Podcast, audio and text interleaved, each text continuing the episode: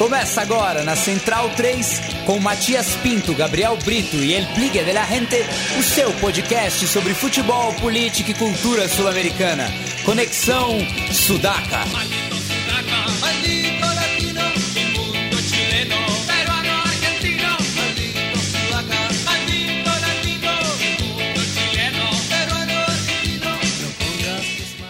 Buenas ouvintes da Central 3, está começando mais uma edição do Conexão Sudaca, ocupando e resistindo na sua placa de áudio. Meu nome é Matias Pinto e, como sempre, estou ao lado dos meus companheiros de batalha. À minha frente, eu não consigo vê-lo porque tem um monitor. Está Douglas Muniz, o nosso ex-aprendiz. Tudo bom, Doug? Salve, salve, Matias. Salve, Leandro. Já, já dando um pouco Opa. a partida aqui pro, pro programa e já citando o nosso convidado numa jornada bastante interessante, discutindo um pouquinho de Sul-Americana e bastante de Copa América. Bem, já que o Douglas apresentou parte né, do nome do, do convidado, eu falo por completo. Está aqui Leandro Stein, um dos responsáveis pelo site Tivela, referência na cobertura do futebol internacional. Está com saudade do Leandro porque a gente fez uma cobertura muito bacana na última Copa do Mundo aqui no estúdio Mané Garrincha. Tudo bom? Tudo bom, salve, salve. Grande cobertura e grande cobertura dos sul-americanos, inclusive, né? Foi uma das partes mais prazerosas aí de acompanhar na Copa do Mundo, não só pelo futebol, mas muito mais pela torcida e pela representatividade. E obrigado pelo convite aí pra gente falar sobre Copa América. Massa.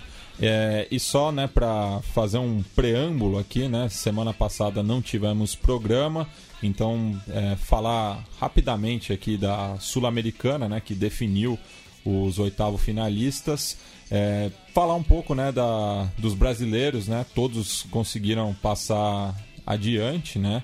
Começar pelo Atlético Mineiro, que acho que foi o que enfrentou mais dificuldade, né? Um jogo muito parelho com a União Lacaleira, é, indo para as penalidades onde mais uma vez brilhou a figura do Vitor. Sofreu bastante uh, durante o jogo, os contra-ataques do, dos chilenos.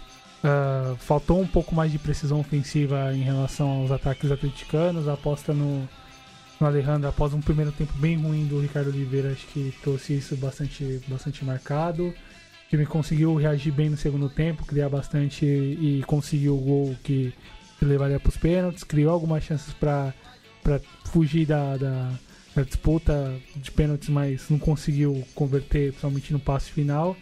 Nas finalidades, o Vitor mais uma vez cresce e em momentos decisivos reafirma a sua, entre aspas, santidade em relação à, à torcida do Galo, até o mesmo histórico recente dele essas disputas. E vai um Atlético com bastante coisas interessantes, apesar do, do cenário de terra arrasada que se, apare, que se apresentou pós demissão do Levir. Enfrenta o Botafogo na mesma chave. On, Ontem mesmo conseguiu uma classificação importante também, né, na Copa do Brasil, né, eliminando Sim. o Santos em pleno Pacaembu, é, com uma boa associação ali entre o, os gringos, né, o Casares e o Chará. E são jogadores que, apesar do, do, dos problemas financeiros que o Atlético vive, que valem a pena se movimentar para manter, vai ver como o Casares vai lidar com suas certas condutas profissionais em relação ao, ao clube e, enfim, isso, É, teve o episódio infeliz, né, de ambas as partes no último final de semana entre ele e o Luan. Assim, coisas que devem ficar restritas ao vestiário, né? Pois é, o muro de vestiário deixa de existir depois é. que, enfim, começou a entrar certas, certas questões em certos espaços que, que não, não podem ser invadidos ou, ou expostos como foi em relação ao caso do Luan e do Caçares na semana passada, mas voltando à semana e, e pós-vitória e, e, classificação na Copa do Brasil, ajuda a dar mais moral, dar mais tranquilidade para o trabalho do Santana nesse momento no, no clube, está bem posicionado no brasileiro e a ver como o time vai se, se, se reposicionar, se rearranjar quando os jogos da Sula voltarem lá para meados de julho. Né? É, um bom trabalho, é um trabalho que até dá para colocar como candidato a um, uma semifinal, uma final aí, considerando... Chaveamento interessante. Sim, não só a experiência do elenco, como a forma de alguns jogadores e o próprio trabalho do técnico, né? Assim, na Copa do Brasil ficou bem visível uh, o estilo dinâmico do Atlético, né? A troca de posição, movimentação em diagonal.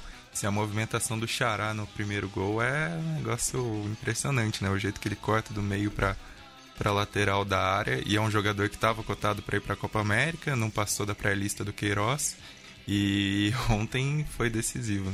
É, sem dúvida. É, e, e, só fazendo uma provocação também, né? É, o Casares também não teria lugar na seleção equatoriana. Talento tem, o problema é outra coisa. É, exato. Talento tem, isso sem dúvida, mas o problema é, é para além do talento. É, que a própria aí, relação né? dele lá dentro, né? Sim, sem dúvida. E aí é uma seleção equatoriana que a gente vai falar um pouco mais à frente que vai passar por um momento de transição. Enfim, a seleção sub-20 vem dando exemplos interessantes e com jogadores de bom nível para ocupar certos espaços, inclusive a posição onde ele joga, né? É, e, e, assim, inclusive a posição onde ele joga vem o jogador do Equador que talvez esteja no melhor momento, assim, no, no futebol da América Latina, que é o Angel Mena, né? Fez uma, uma baita temporada no México, assunto para logo mais. Pois é. Falando né, do próximo adversário do Galo na Sul-Americana, teremos um duelo brasileiro aí com, com o Botafogo, né? Ambos é, campeões da antiga Comembol, né? Que seria aí uma espécie de predecessora da, da Sul-Americana, né? Inclusive disputaram a, a, semifinal, se eu não me engano, na edição de 93, quando o Botafogo foi campeão, inclusive.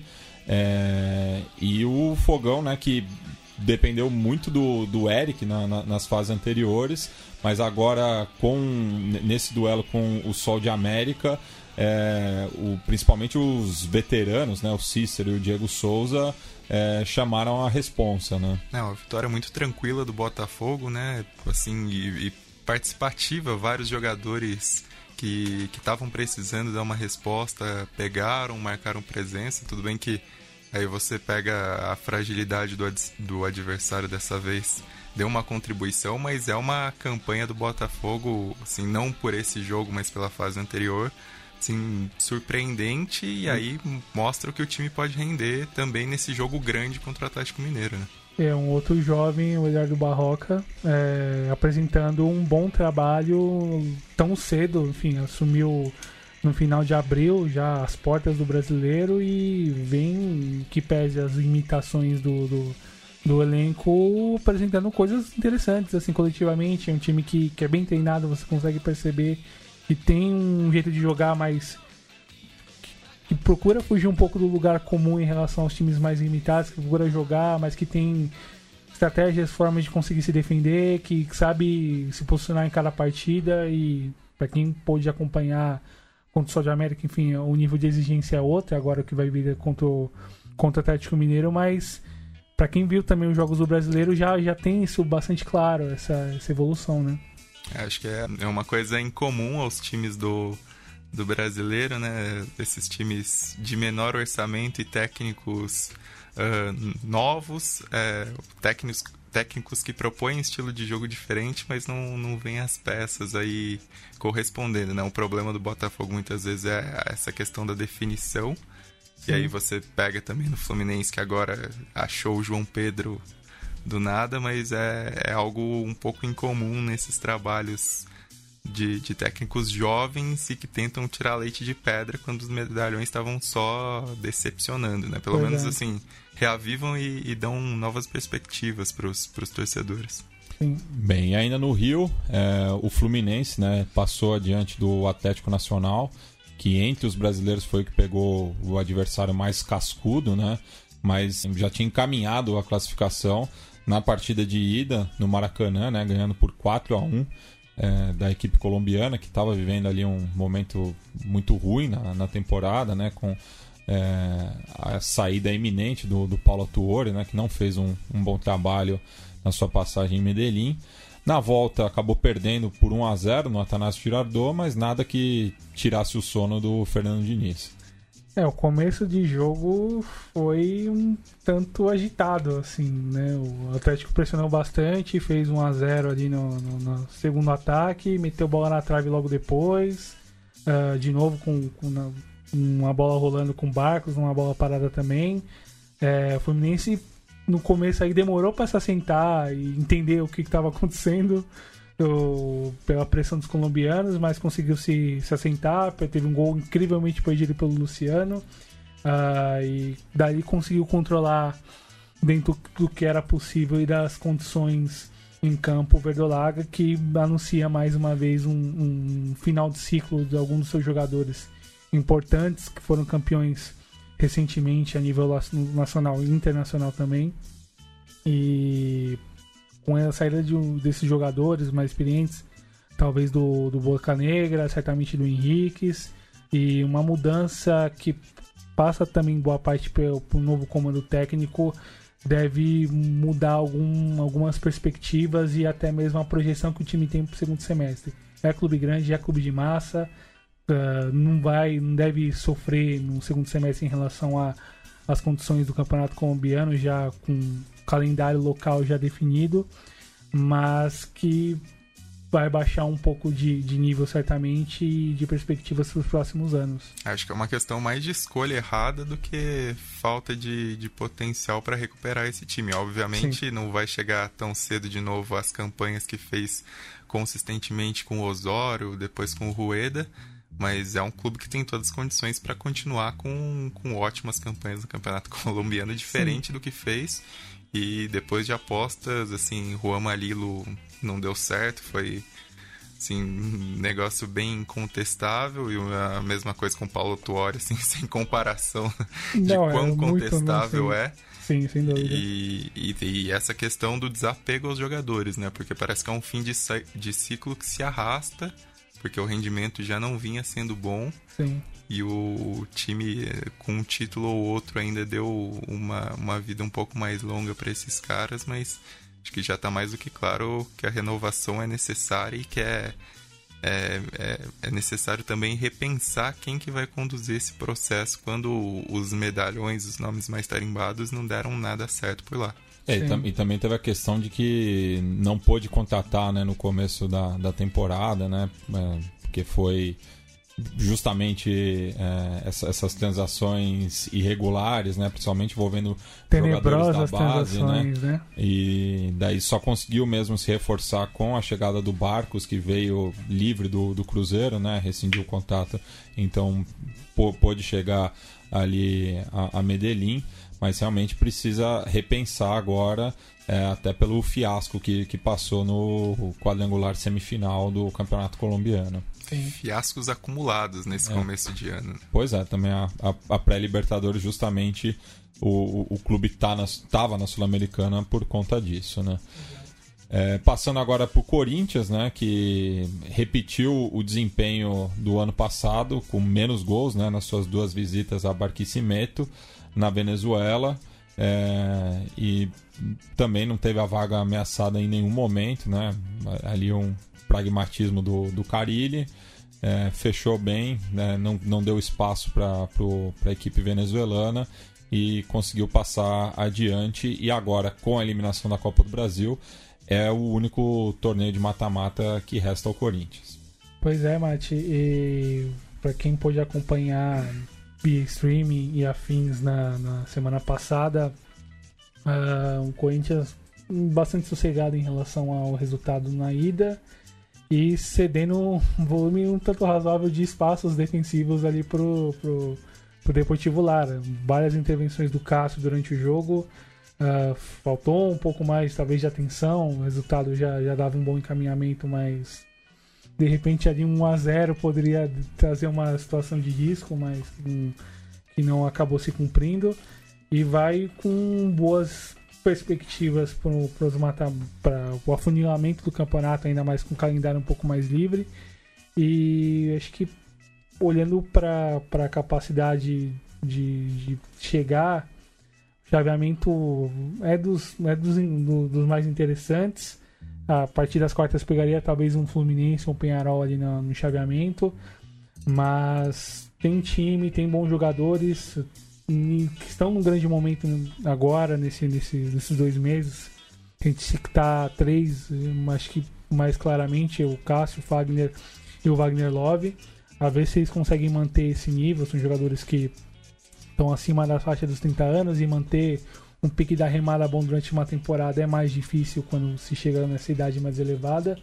mas com esses jogadores, com um elenco mais recheado, e talvez até com uma mudança um pouco de perspectiva em relação ao trabalho de equipe, em relação ao jogo ofensivo por parte do Carilho, quando isso pode chegar mais longe, é uma aposta bastante interessante para chegar.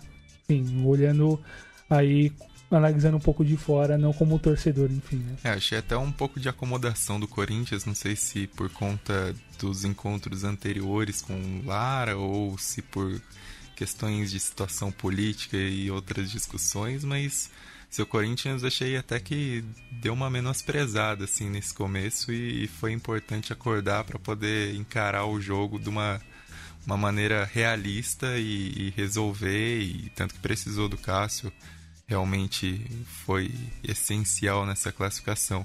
E assim, os venezuelanos surpreendendo na Copa Sul-Americana. Deportivo Lara caiu, mas ainda passou o Zulia, passou o Caracas, então continua essa questão da Venezuela na Comebol, seguirá em frente na, na Copa Sul-Americana e os times, apesar de toda a situação política, de todos os reflexos que isso tem no futebol, continuam fazendo papéis dignos nas competições continentais. Sim, e teremos mais jogos às 5 da tarde. pois é, também. Pois é. É, e agora gostaria de ouvir um destaque de cada um de vocês sobre os demais confrontos não envolvendo os brasileiros na semana passada. Ah, acho que do, do, do que a gente pôde acompanhar, acho que não dá para fugir muito de Penharol e Deportivo Cali, ao menos da minha parte. É um, o Negro muito, muito consciente. É, acho que é mais um exemplo do bom trabalho do Diego Lopes, é, que vai completar um ano daqui a, daqui a algumas semanas e, e um trabalho de longo prazo em países que, que tem tradição futeboleira, como o Uruguai, que é imenso em relação à sua tradição, mas é pequeno em relação à, à quantidade de habitantes e, e provavelmente a gente olha na para conseguir jogadores, para conseguir um, um, formar uma divisão de base forte, para conseguir manter um, um elenco por mais tempo e ter bons, bons técnicos de que tiver alguma identificação a nível local é interessante. O Memo Lopes vem conseguindo apresentar bom trabalho no, no clube e as taças recentes ajudam isso a, a ajudam a sustentar o trabalho dele. E quem pôde acompanhar ah, 3 a 0 um jogo Penharol conseguiu dominar contra um time que se defende muito bem, é, que é o Deportivo Cali, treinado pelo Lucas Pucineri. Uh, e conseguiu aproveitar os espaços. O segundo gol, um gol muito bonito de time bem treinado, com troca de passes até o gol do Mota Gargano. Vejam vocês. E, enfim, vai para enfrentamento com o Fluminense. Até lá, enfim, tem muita coisa para acontecer. Alguns jogadores devem sair. Um, um já acerta é o caso do Lucas Hernandes, que aceitou com o Atlético Mineiro. E o Toro não pode viajar. Ex exato. Oh. E, enfim, além da saída, além de outras saídas pro programadas, e, enfim, afinal o clube ainda precisa fechar a caixa, talvez alguns jogadores jovens devem sair, mas o bom trabalho do Memo Lopes acho que fica mais marcado e se apresenta no mata-mata importante, com um jogo pesado que já foi com o Deportivo Cali, passou com, com jogando muito bem e vai com um enfrentamento com o Fluminense que deve ser dos mais interessantes, se não ou talvez o mais nessa etapa da Copa Sul-Americana. Stein, para você qual foi o destaque? Bom, destacaria o Colón, principalmente pelo jogo de ida, já pela maneira como a torcida abraçou o clube. Acho que é um negócio sensacional você pensar que botaram 10 mil pessoas no centenário e pediram para o jogo de ida contra o River Plate do Uruguai mudar para o centenário para conseguirem encher, botar mais gente, fazer essa viagem. Eu testemunhei isso de perto no Morumbi também. Foi, acho que eu, tirando assim jogos decisivos, assim de fases mais agudas, foi a maior copada que eu já vi no Morumbi. É, então é a torcida que acompanha Sim. e vai acompanhar mais ainda contra o Argentinos Júniors agora. E, e, tem toda essa questão e tem um time experiente também, né? Se você pegar no papel várias figurinhas carimbadas do futebol sul-americano.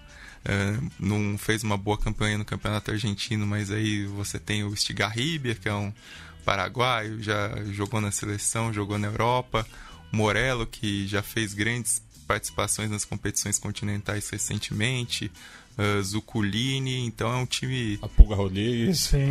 Time cascudíssimo e que assim tem uma chance, uma representatividade da Copa Sul-Americana para ele. Então, acho que nesse ponto uh, vai ser interessante observar e, e, conseguiu lidar muito bem com o River Plate, né? Depois do empate em Montevideo, ganhou de virada em Santa Fé. Uh, o River Plate que tinha feito um jogo duro contra o Santos Colón conseguiu superar, então vai ser um time interessante até pelo chaveamento. Vai pegar o Argentino Júnior, que também não foi bem no campeonato argentino, terminou na última colocação. E, e depois. O Colón foi o antepenúltimo. Foi o antepenúltimo também, não foi bem, mas. E aí depois pega Sporting Cristal e, e Zulia, que. Sim, vamos ver, mas representantes peruanos não têm feito muita coisa nas competições continentais e, e o Zulia, acho que até pelo momento da Venezuela, é, é uma equipe a se, acompanhar. Sim. Bem, eu, eu, destaco o duelo uruguaio, né, entre o Montevideo Wanderers e o Cerro. O Boêmio conseguiu a vitória na partida de volta, né, que não foi no Luiz Trócoli, e sim no, no Franzini, né, o que acho que a, a, até ajudou um pouco, né, a, a equipe visitante, né, já que o jogo acabou sendo em estádio neutro. É, destaco alguns valores também da, da, da, equipe do, do Wonders, né? Que mescla aí, como quase todos os times uruguaios, né? A experiência de jogadores que já estão é, anunciando suas aposentadorias com jovens promessas, né? Então você tem aí o Damian Macalusso e o Christian Bravo, né? O zagueiro uruguaio e o atacante chileno, que foi campeão pela Universidade de Chile em 2011, apesar de não ser titular, mas é, entrava constantemente e algumas jovens promessas aí, né? O, o Anders é uma equipe que revela bastante jogadores, né? O próprio Bruno Mendes, é, que está no Corinthians, quer dizer, estava no Mundial Sub-20, mas a seleção uruguaia foi eliminada, então se reapresentou ao timão. Mas aí tem o Albarracin, o Pastorini, é, é um time que trabalha muito bem a bola, né? Tem essa característica. Então acho que vão ser dois jogos bastante interessantes contra o Corinthians. Bem, passando agora para a Copa América, né? É, Sexta-feira que vem no estádio do Morumbi, é, Brasil e Bolívia se enfrentam pela abertura às 9h30. Já adianto que por conta disso não teremos programa. É, e falar um pouco aí de cada seleção sudaca, né, grupo a grupo. Começar então por La Verde, né, que tem é, essa, esse azar, né, de desde 2004 azar? ser sorteada na chave do anfitrião, né? Azar, né? Já diria o ditado, né? Em Brujas no las creo, pero que lá sai, lá sai, né? É, sorteio de Comebol, da, da Comebol é um pouco complicado, né, Martin? Sim. Pois é. Mas o trabalho do Vigegas, agora falando essencialmente da seleção boliviana, começou agora nesse, na virada do ano e aposta com os veteranos, alguns veteranos de sempre. Uh, enfim, um caso que chama a atenção, o caso, caso do Lamp, goleiro passagem recente no Boca Juniors que voltou pro São José, o Chumaceiro é, e, e, o Lamp que evitou uma goleada no amistoso com a França, né? Salvador, fez é. uma partidaça, assim, apesar é. dos 2 a 0 os elogi... até na imprensa francesa estava sendo muito elogi... elogiado o Lamp. Sim. E o Chumaceiro, enfim, um dos referentes recentes da seleção local, o próprio Marcelo Moreno, ali sempre presente nessa última década, nessas últimas duas décadas, se a gente quiser falar da da seleção profissional boliviana. É, ele que foi, voltou, né? Sim. Sempre roda. E eh, destacar algumas apostas interessantes, principalmente Minos do Blooming, no, no campeonato último boliviano, que foi bem. Uh, e apostas jovens. Destacaria o goleiro Rubem Rustiniano, foi uma das grandes revelações do campeonato, muito seguro. E principalmente os outros jogadores ali da frente. O Léo Vaca, que é a parceira dos brasileiros ali no ataque do Lumen, o Rafinha, e Rafael Bastos ali no ataque, e complementava o trio. Dos jogadores que chamaram bastante atenção na liga local, apesar do, do posicionamento do Blooming não ter sido disputado o título até o final. O título acabou com o Bolívar com algumas rodadas de antecedência. E é um time que aponta, em alguma medida, por um rejuvenescimento da base, projetando as eliminatórias da Copa do Mundo. Outro destaque ficaria para dois dos grandes times da capital. No caso, o Ervin Saavedra, lateral do Bolívar, lateral de bom apoio, finaliza bem fora da área. E do Diego Guayar, um volante ali de, boa, de bom passe, contenção, finaliza bem fora da área. Sendo observado, aliás, recentemente pelo Villegas, que acabou convocando finalmente e vai com, enfim, com tentativa de tentar pegar a terceira vaga, tem ainda chances ainda que pequenas, é o time em tese mais fraco do grupo, mas que pode de repente ali buscar pontos nos jogos com Venezuela ou mesmo com Peru. E não ganha há sete jogos, né? A última vitória foi no amistoso contra Mianmar, é, ainda no, no, ano passado, em, em 13 de outubro. É, e de lá para cá não pegou assim nenhum adversário, tirando a França, né? Nenhum adversário de peso, né? Do, do primeiro escalão. Perdeu também para Coreia do Sul e Japão, mas enfrentou Nicarágua, Iraque, Emirados Árabes, enfim. É, então chega num, num, momento muito ruim, né? Para a Copa América e não deve oferecer muita resistência ao Brasil. E o papel do Lamp como protagonista nesse time é, é, enorme, né? Porque a Bolívia passou anos aí sem ter um goleiro confiável, eu diria, passou a história inteira sem ter um goleiro confiável. E, é. e assim, o Lamp Concordo. é um goleiro experiente, demorou para chegar na seleção, se a gente for considerar até a própria história dele no San José e tal e já vinha de uma campanha muito boa nas eliminatórias, segurou resultados importantes para a Bolívia, assim, deu sobrevida à Bolívia. E, e, depois desse amistoso contra a França, assim, acho que fica claro uh, o papel que ele pode desempenhar. Até quando ele foi para o Boca Juniors, acreditava que ele pudesse tomar a posição, é porque não, não tenho confiança nenhuma no Andrade e nem os torcedores do Boca, eu imagino. E, e o Lamp, assim, voltando para o San José, faz bons jogos pelo San José. Uh, pela seleção, sempre que entra, mostra serviço. É um goleiro uh, de boa estatura, que também não é muito padrão para Bolívia. Uh, confiável, seguro.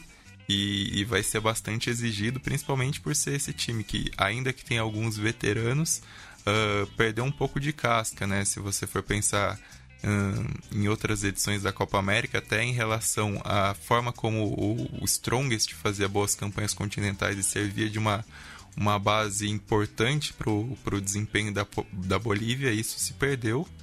E o próprio Chumaceiro, né?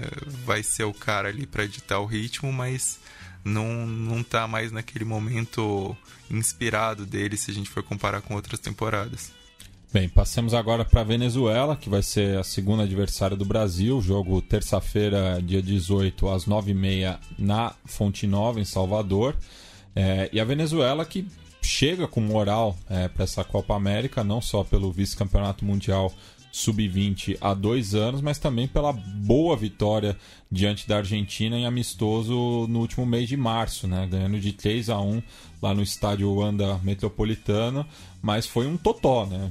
É, podia até ter sido mais. Sim, e uma Venezuela que não só vem apresentando um, apresentando bem desafios elevados, mas apontando para essa manutenção de, de, boa, de boas respostas por mais tempo pela sua geração sub-20, né?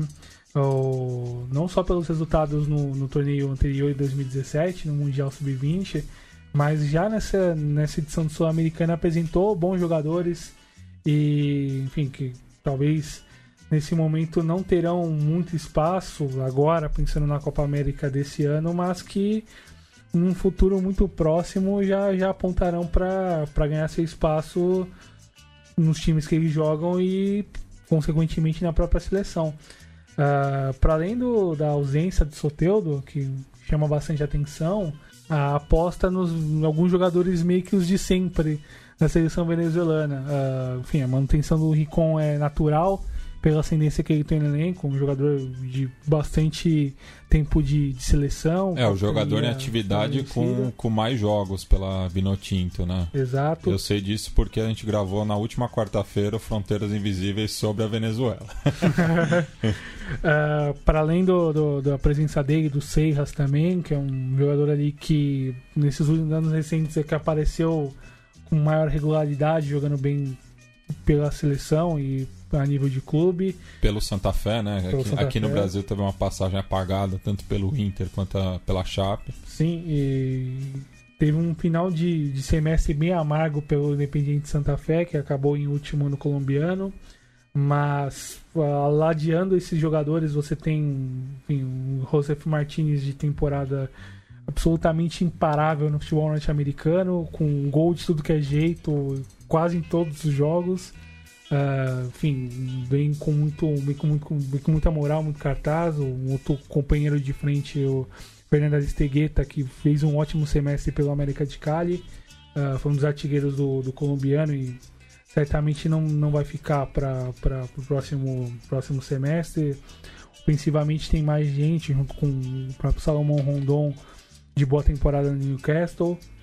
Uh, você tem muita opção no ataque ali, mas você tem é, alguns jogos com espaço, né? Até a própria montagem do ataque, né? Geralmente o, nos últimos jogos o Rondon é a principal peça, mas é, há a possibilidade de variação e para mim, assim, o, o, santo dessa Venezuela, desses bons resultados, se chama Rafael Dudamel, porque Sim. o trabalho dele na Sub-20 era um, assim, impressionante, que ele conseguia extrair dos jogadores, assim, mais do que questões táticas em si, eu acho que essa entrega do time é um, é um negócio que se nota uh, na época do sub-20, é um negócio que ele trouxe também nessa transição para o principal, que já tinha feito boa reta final nas eliminatórias.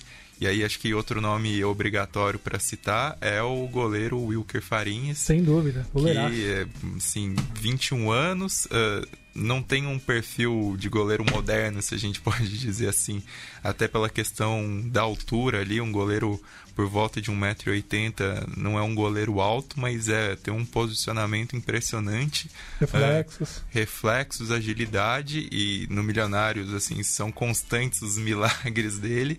E na seleção mesmo, na própria campanha das eliminatórias, ele já tinha ido muito bem, né? É um, um cara que, que pode aproveitar a Copa América como um, um trampolim maior. É, só, só lembrando, né, pro, pro ouvinte que não está familiarizado com Farines, ele foi o goleiro do Milionários naquela vitória sobre o Corinthians na Arena, é, que fechou o gol, é, praticamente, né?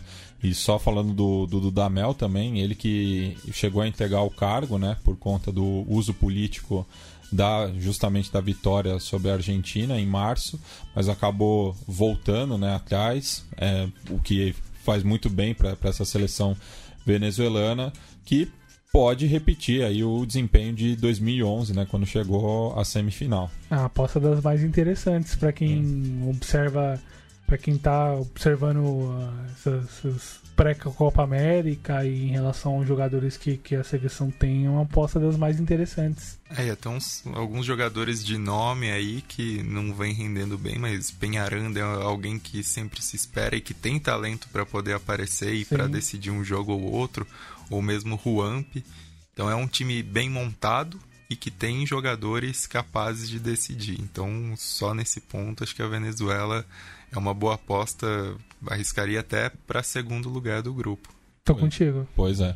E enfrentou o México, né, no, na última quarta-feira, perdeu de 3 a 1 lá em Atlanta e volta a campo contra os Estados Unidos nesse domingo, né, encerrando aí os amistosos preparatórios. É jogo pro xadrez verbal esse, hein? É, pois é. é. Por fim, no grupo A, temos o Peru, né? Que tem um contraste aí, né? A gente tem o Guerreiro vivendo talvez um dos melhores momentos da sua carreira e um apagamento do Cuevo, né? Que era o, o maestro da, dessa equipe treinada pelo Gareca nas eliminatórias, mas depois de uma passagem muito ruim pela Rússia e não confirmando sua titularidade no Santos, até por uma questão física, né?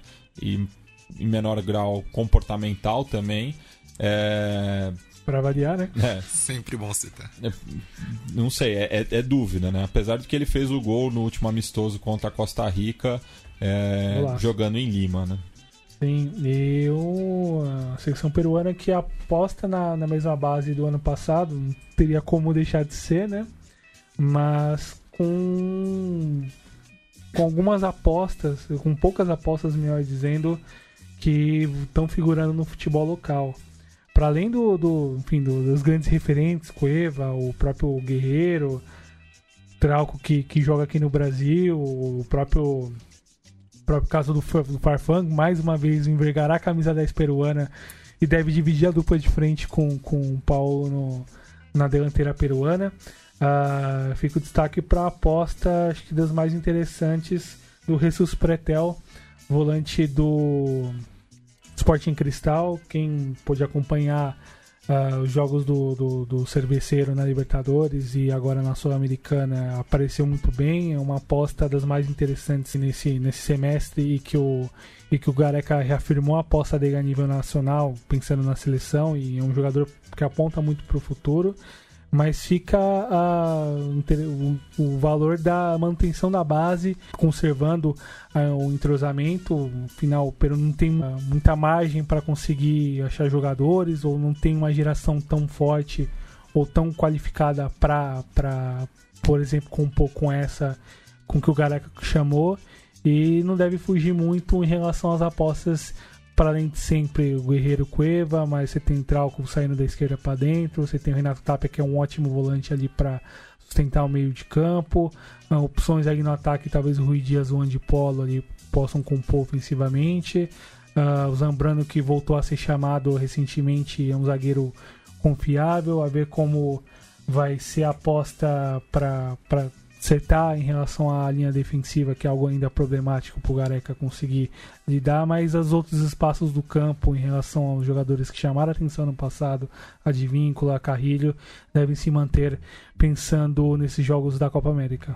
É, eu acho importante também a gente ver como baixou a poeira em relação ao que foi o, o 2017, 2018 do Peru, com todo esse frenesi causado Sim. por causa da Copa do Mundo. Acho que é importante também baixar um pouco a poeira para o time ter mais tranquilidade para trabalhar.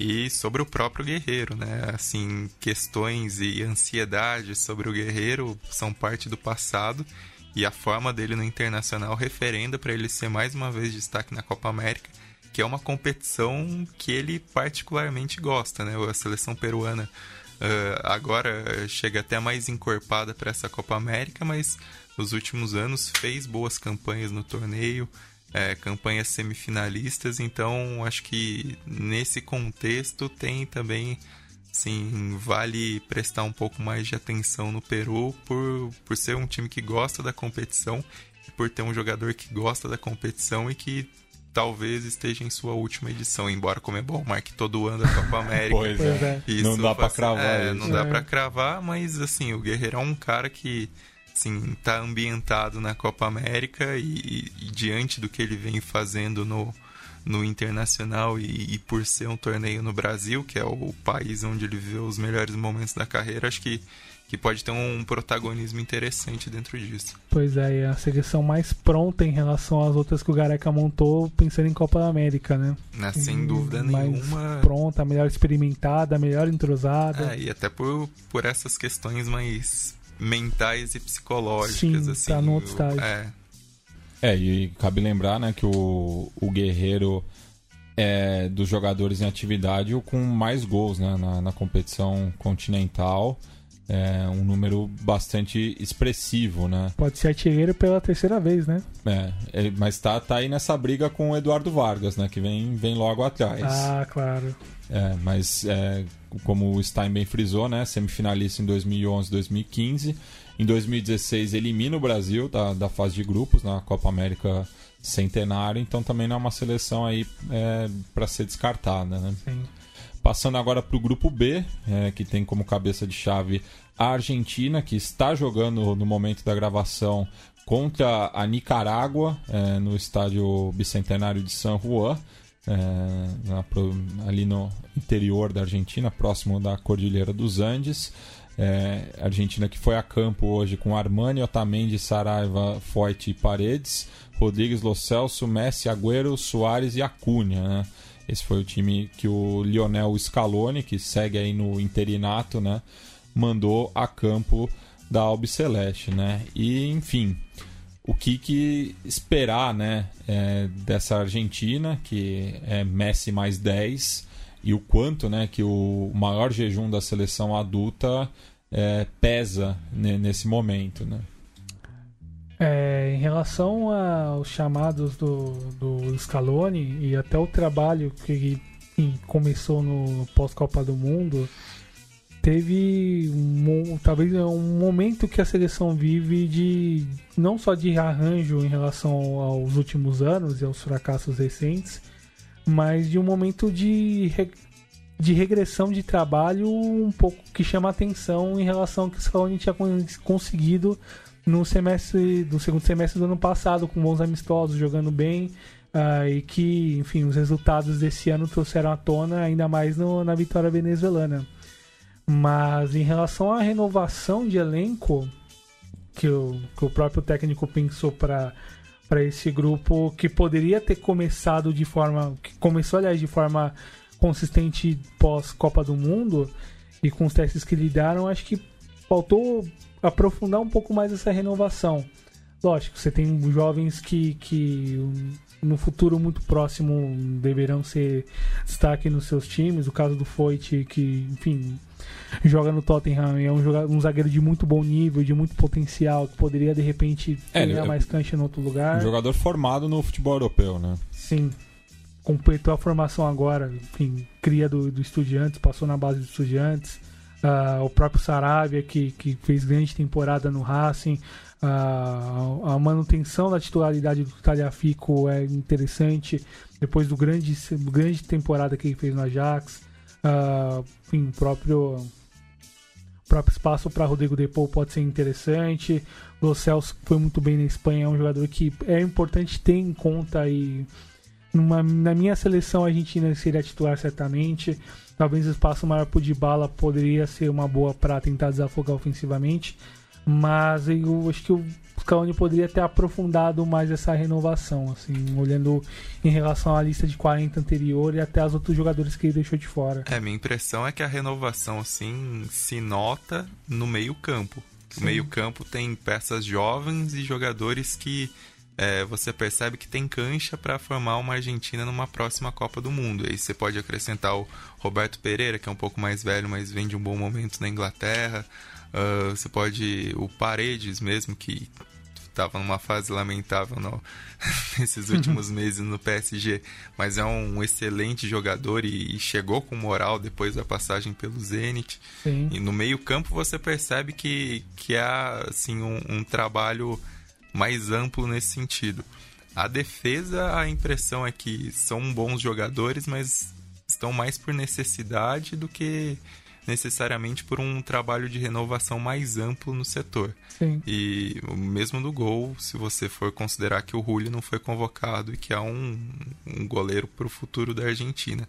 E aí no ataque a gente tem o Lautaro Martinez, que é, acho que é a aposta óbvia dessa nova geração, uh, não só pela forma dele, sim, no Racing, na Internacional, mas também por tudo que pode agregar e por ser um jogador que parece ter um ambiente favorável do lado dos medalhões, o que não acontece com alguns outros jogadores mais jovens. Para mencionar o Icardi, que é, não é da mesma geração, mas é um cara que não encaixa e mais uma vez ficou de fora por questões extracampo. Então tem um pouco dessa questão. É, no meio-campo eu sinto uma Argentina pensando no futuro e o meio-campo ao longo dos últimos anos foi uma carência da Argentina. Agora, nos outros pontos, ainda não, não é um time que você pensa realmente em preparação, em, pensando em uma Copa do Mundo. E aí vai recair mais uma vez no, uh, nas costas do Messi, no Agüero que Sim. não tinha sido convocado ainda e foi chamado e vem em boa fase no Manchester City, mas não rende tão bem na seleção. Uh, no Di Maria, que vem numa temporada consistente do PSG e, e, geralmente joga bem na seleção, então vai, vai cair nesses caras. E, e aí acho que entra um pouco o interinato do Scaloni Uh, por não ter esse processo tão contínuo quanto se viu no semestre passado, acho que deixa um pouco mais em dúvida a continuidade se acontecer o fracasso. Pois é, ainda mais com o Galhardo empilhando títulos no River e, enfim, é. talvez um processo de mudança que pode estar, tá, pode se avizinhar ali no, nos lados de Nunes, né? É, eu, eu acho que o, que o Scaloni, mesmo com um eventual título, que eu vejo bem distante, é, não segue no, no comando, né? E só é, aproveitando o comentário do, do Douglas né, em relação ao de bala, eu acho que ainda pesa muito aquela declaração né, dele, principalmente para a opinião pública da Argentina, que ele não conseguiria jogar com, com o Messi, né? Que ele foi mal interpretado, mas enfim, fizeram a caveira dele, porque justamente ele joga no, na mesma faixa de campo do, do Messi, né? É, é um problema que, por exemplo, na, na, na seleção brasileira é, seria do Coutinho, do Neymar, que não tem mais agora esse, esse problema, né? Talvez até tire um pouco o peso do, do, do, Coutinho nesse sentido, mas no caso da Argentina isso é, isso é bastante notável, assim, né? O Dybala não rende bem é, fora da sua posição. E com a questão que agora ele não vem de uma boa temporada para pressionar pela presença dele. É, não né? tem muito argumento, é, né? Antes você tinha ele voando na Juventus, que não, não foi o caso nesse último ano. Né? Sim, e, e, teve problema de encaixe também lá, né? Sim, também. É, passando agora para a Colômbia, que é o adversário da Argentina, né? No, no próximo sábado, às 19 horas, na Fonte Nova. Legal. É, e a Colômbia, né, que vem com novidade aí, Carlos Queiroz, né? O primeiro treinador europeu no comando da Colômbia em mais de 40 anos aí. E, enfim, é, vai conseguir superar o Peckerman, vocês acham? Ah, bom, não vai depender muito do acho que do desse, desse primeiro ano, acho que dá para para afirmar isso. Se bem que é um, são processos diferentes e isso é bastante marcado. Mas uh, em relação às escolhas, uh, não, ele não fugiu muito em relação à base essencial que o, que o Peckerman formou na última Copa do Mundo, com Lerma, aposta em Mina, em Davison Sanches. Mas o. Que não são tão, tão apostas assim é. também, né? É, tem, tem, tem isso, claro, de fato. Mas um, um olhar também para outros jogadores que vinham aparecendo muito bem já há mais de um ano, que é o caso do Coelar, sem, sem dúvida, que a gente comentou bastante nessa primeira fase de Libertadores e, mais de um ano com a titularidade no Flamengo jogando muito bem. Uh, no espaço para Luiz Dias, depois de um semestre bem abaixo do que se esperava no Junior Barranquilla. Talvez o, seja a chance de acabar saindo do clube e aproveitando um momento, da, um momento de representando a seleção local. Uh, a volta do Cardona para a seleção jogando num nível muito bom no Pachuca. Uh, e sem dúvida o grande temporada do Van Zapata certamente não seria esquecido para para a lista, uma temporada brilhante jogando pelo Atalanta e tem a chance de se afirmar de vez na seleção, que aponta para talvez para um último estágio final de alguns dos seus jogadores mais importantes, talvez do Quadrado, do certamente do, do Radamel Falcon Garcia. Uh, a volta do Rames. A volta do Rames agora com, com mais cancha, com mais rodar, com mais mais uma competição que ele deve envergar a camisa 10 agora chegando próximo dos 30 anos, num momento onde é tudo isso mesmo, não consegue se afirmar a nível tão alto como se projetou anos atrás. E uma seleção num todo que ainda se apresenta para mim como incógnita, apesar de algumas boas apostas que o, que o, que o Queiroz pescou pensando nessa seleção e que a gente vai conseguir ver melhor no andamento durante a Copa América e posteriormente pensando em eliminatória de Copa. Mas material humano tem de bom nível pensando para a Copa para a Copa América em diante, principalmente em posições talvez mais complicadas, como no gol, o próprio Davi Ospina com acima dos 30 anos já deve ir para o seu parte final de, de, de, ciclo de seleção, o próprio Christian Zapata, zagueiro, o outro jogador ali da outros jogadores ali capazes de ocupar o espaço em posições importantes do elenco que deve mudar com o andamento do ano, pensando em eliminatórias de Copa, mas logicamente, pensando em último ciclo de alguns jogadores importantes dessa seleção, a Copa América vai valer bastante como uma tentativa de, ah, beleza, não foi só 2014 o grande momento, a gente dá para manter e de repente aí incomodar mais na Copa América e chegar longe. Eu acho que uma questão da chegada do Queiroz que vai ser interessante acompanhar é um pouco a mudança de eixo da Colômbia, se a gente pode chamar assim. Uh, Colômbia, nessa época sem Copa dos anos 2000, ali da, da década passada, era um time muito forte defensivamente, mas que não rendia tanto no ataque, o que mudou com o Peckerman e a sua mentalidade mais ofensiva, uh, o protagonismo dos jogadores de frente. Acho que o Queiroz, uh, ele não tem como tirar o protagonismo dos caras que ele tem com Ramos, com Falcão, com Zapata voando, mas é um treinador que monta a base do time dele a partir da defesa. Sim. E assim, foi o que fez o Irã tão forte e que transformou o Irã na melhor equipe da Ásia ao longo desse ciclo dele pegando aí depois da Copa de 2010, levando o Irã para duas Copas e a fazer uma excelente campanha na Copa da Ásia, foi isso. Montou uma defesa muito forte, como é um pouco o padrão dele e a partir disso foi dando liberdade ao ataque, foi encaixando suas peças. Então acho que nessa mudança de eixo vai ser importante a gente observar é, o papel dos defensores, que na Colômbia muitas vezes tem liberdade para subir. não, não acho que vai ser muito padrão do Queiroz. E, e é importante até para não expor tanto o Mina e o Davison Sanches, que são os zagueiros talentosos, mas que tem essa predisposição a entregar ouro em momentos decisivos.